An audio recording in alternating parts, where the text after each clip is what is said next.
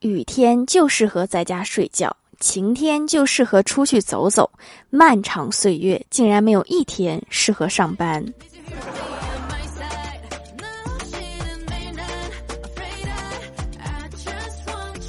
Hello，蜀山的土豆们，这里是甜萌仙侠段子秀《欢乐江湖》，我是你们萌豆萌豆的小薯条。最近气温越来越高，老妈看老爸每天热得汗流浃背，非常心疼。这不，今天专门打电话命令我给厨房安个空调，太贴心了，一边干活一边享受。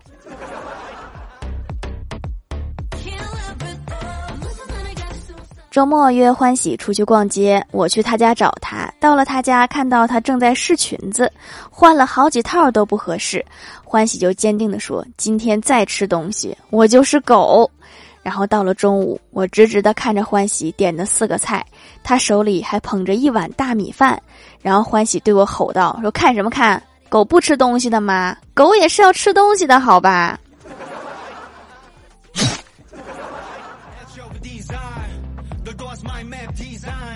我哥去剪头发，一进去，老板就问说：“小伙子，剪头发呀？”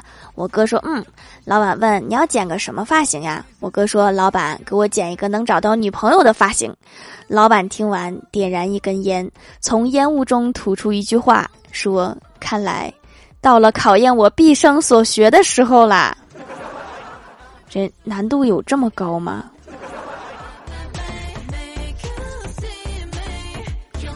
欢喜开车的时候，测速电子眼闪了他一下，他坚信自己绝对没有超速，于是又回去以更慢的速度经过那个电子眼，然后他又闪了。欢喜很疑惑，就又试了一次，那个电子眼果然又闪了。欢喜觉得好玩，就以龟速又通过了他。后来欢喜因为没有系安全带，收到了四张罚单。下次好奇心别这么重了。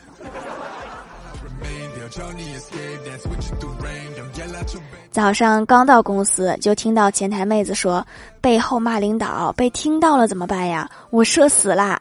李逍遥说：“当着领导的面再骂一次，打消他以为他听错的念头。”那就不是社死了，那是作死。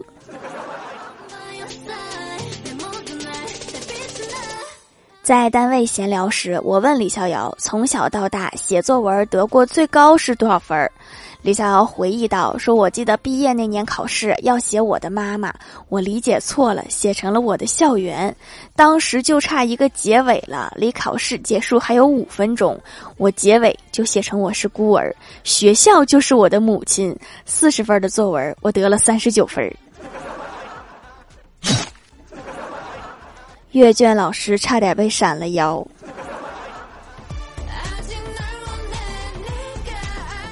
我们公司准备招几个美工，其中有一个女孩，我印象特别深刻。当时是看到她简历上的照片儿，后来通知她来面试。面试的时候看到了真人，人事部当时就决定录用她了。不为别的，就这个 P 图技术就没得说。晚上跟小仙儿一起坐公交车回家，小仙儿在车上跟我说：“超市里半价出售的水果蔬菜不要买，半价出售的肉类也不要买，卤味最好不要买，烤鸡、面包之类的熟食当天的可以买。”我就纳闷的问：“为什么呀？”小仙儿说：“因为我要买。”我不是你的敌人，超市那些蹲特价菜的才是你的敌人。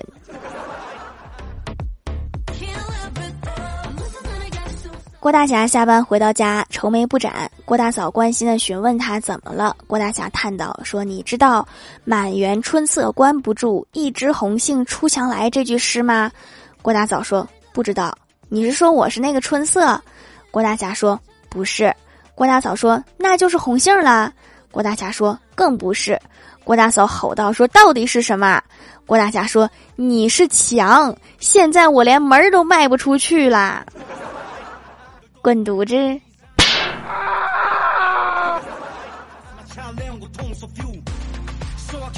上学期期末，郭晓霞对郭大嫂说：“我英语只考了二十五分，但是全班分数都很低。”郭大嫂说：“我不管别人考几分，你考这么低就不行。”第二天，郭晓霞高兴地说：“我数学考了九十分。”郭大嫂说：“那别人呢？你昨天不是说不管别人吗？”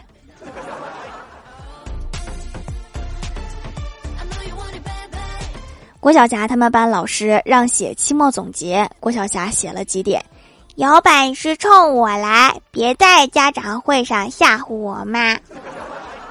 期末考试成绩出来了，我觉得我妈想生二胎的想法也是非常明智的抉择。这场考试对于我的意义就是知道了班级到底有多少人。期末考试不给老师们露一手，他们还真以为自己教的挺好呀。总结的太到位了。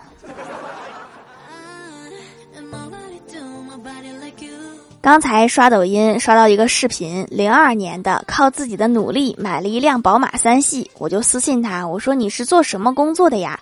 对方回复我，做父母的思想工作。那你这个工作收益挺高啊。我哥问我，假如我拥有一个亿会有多痛苦？我就开始想，我首先要把这一个亿存在银行，然后每年就会有五百万的利息收入，换算一下就是每天到账一万三千七。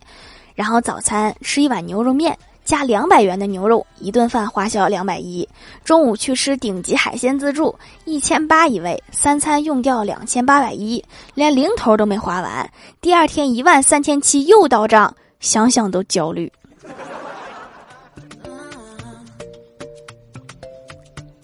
当年中考，同一屋最靠门的那个同学，在开始考试的时候，掏出一个骰子，扔骰子答卷，然后就睡了。距离交卷半个小时的时候，那个同学起来了，继续在那掷骰子。然后监考老师就问他说：“你不是答完了吗？”他说：“我就不能再检查一下？你这个方法还有啥需要检查的吗？”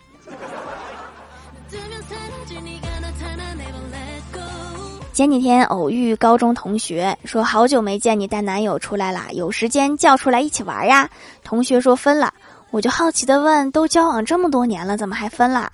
同学说，他说他当时没怎么努力就追到了我，他觉得对不起我，然后想分个手重新追，结果分了之后就干脆不追了。这个分手理由我还是头一回听说。嗨，蜀山的土豆们，这里依然是带给你们好心情的欢乐江湖。喜欢这档节目，可以来支持一下我的淘小店，直接搜店名“蜀山小卖店”，数是薯条的数就可以找到啦。还可以在节目下方留言互动，或者参与互动话题，就有机会上节目哦。下面来分享一下听友留言。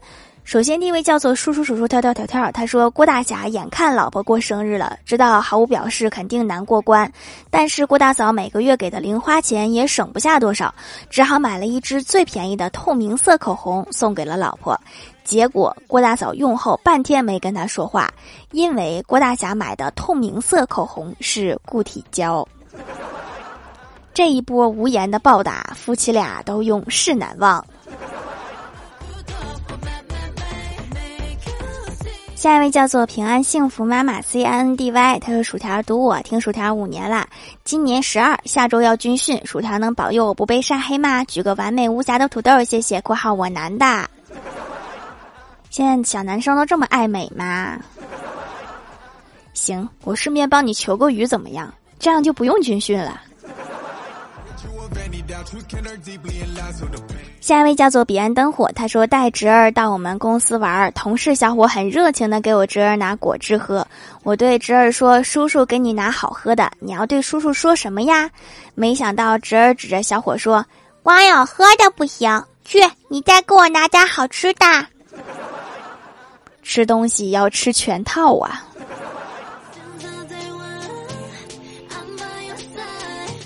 下一位叫做乐呵呵，他说疯啦疯啦，以为是什么神器，原来手工皂真的是块皂，洗脸就行了，这也太方便了，洗完脸挺湿乎的，不用擦香香啦，挺好，一步全代替，省事儿了。这一看就是一个男的，省事儿才是王道。下一位叫做黑白熊本人，他说我朋友跟我说我不是那种卷的人，然后有一次我去他的宿舍看了看，好家伙，他桌子上语文资料五十本，数学资料二十本，英语资料六十本。他跟我说他真的不太卷，卷的是他的舍友。我想他都这么卷，他室友得多卷呢。学习资料一百多本儿，我念书这么多年加一起，可能都没有这么多本儿。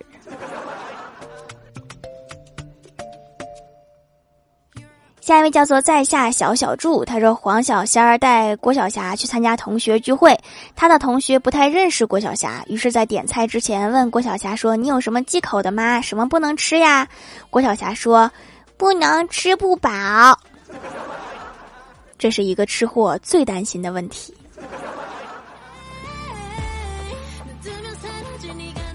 下一位叫做 C H E R Y，他说郭晓霞想吃两块蛋糕，于是他问郭大侠：“爸比爸比，我可以吃两块蛋糕吗？”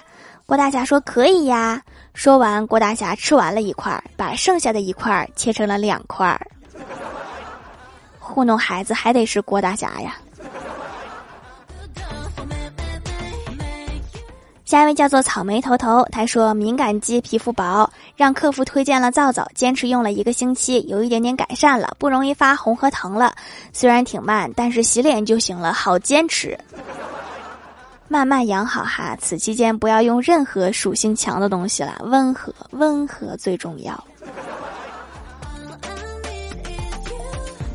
下一位叫做超级大的小土豆，他说：“去北方大锅炖万物，去西安馍夹万物，去成都火锅涮万物。”那有时间我应该去西安看看，我有点馋肉夹馍了。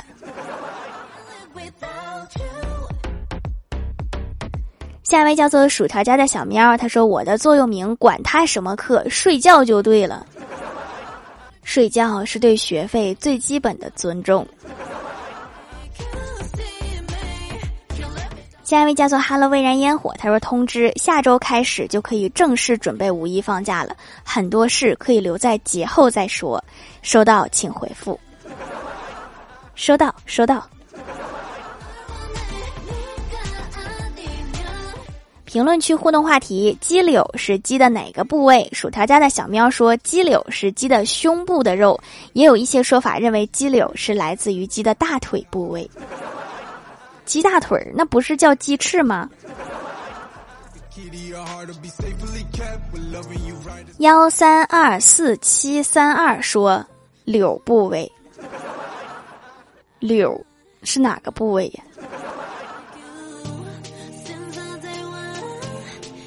下一位叫做白银小酒窝，他说：“小生斗敢问调解三个问题：一，鸡柳会不会不是鸡身上的肉肉呢？二，还有我能进后宫吗？三，怎么才能被毒？鸡，鸡柳不是鸡身上的肉的话，那它是谁的肉啊？你现在不就被毒了吗？”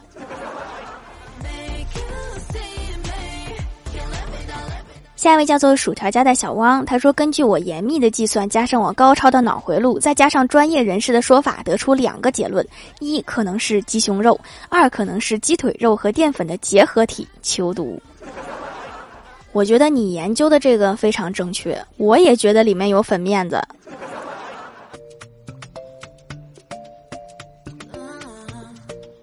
下面来公布一下上周九四三节沙发是叔叔数数跳跳跳跳盖楼的有荷兰 D H W 版地灵喵蜀山弟子吉兰彼岸灯火在下小小柱 C H E R R Y X D 一超级大的小土豆蜀山派看鱼塘的蛙爪奇叔叔数数跳跳跳跳感谢各位的支持。好了，本期节目就到这里啦，喜欢的朋友可以来蜀山小卖店支持一下我。以上就是本期节目全部内容，感谢各位的收听，我们下期节目再见，拜拜。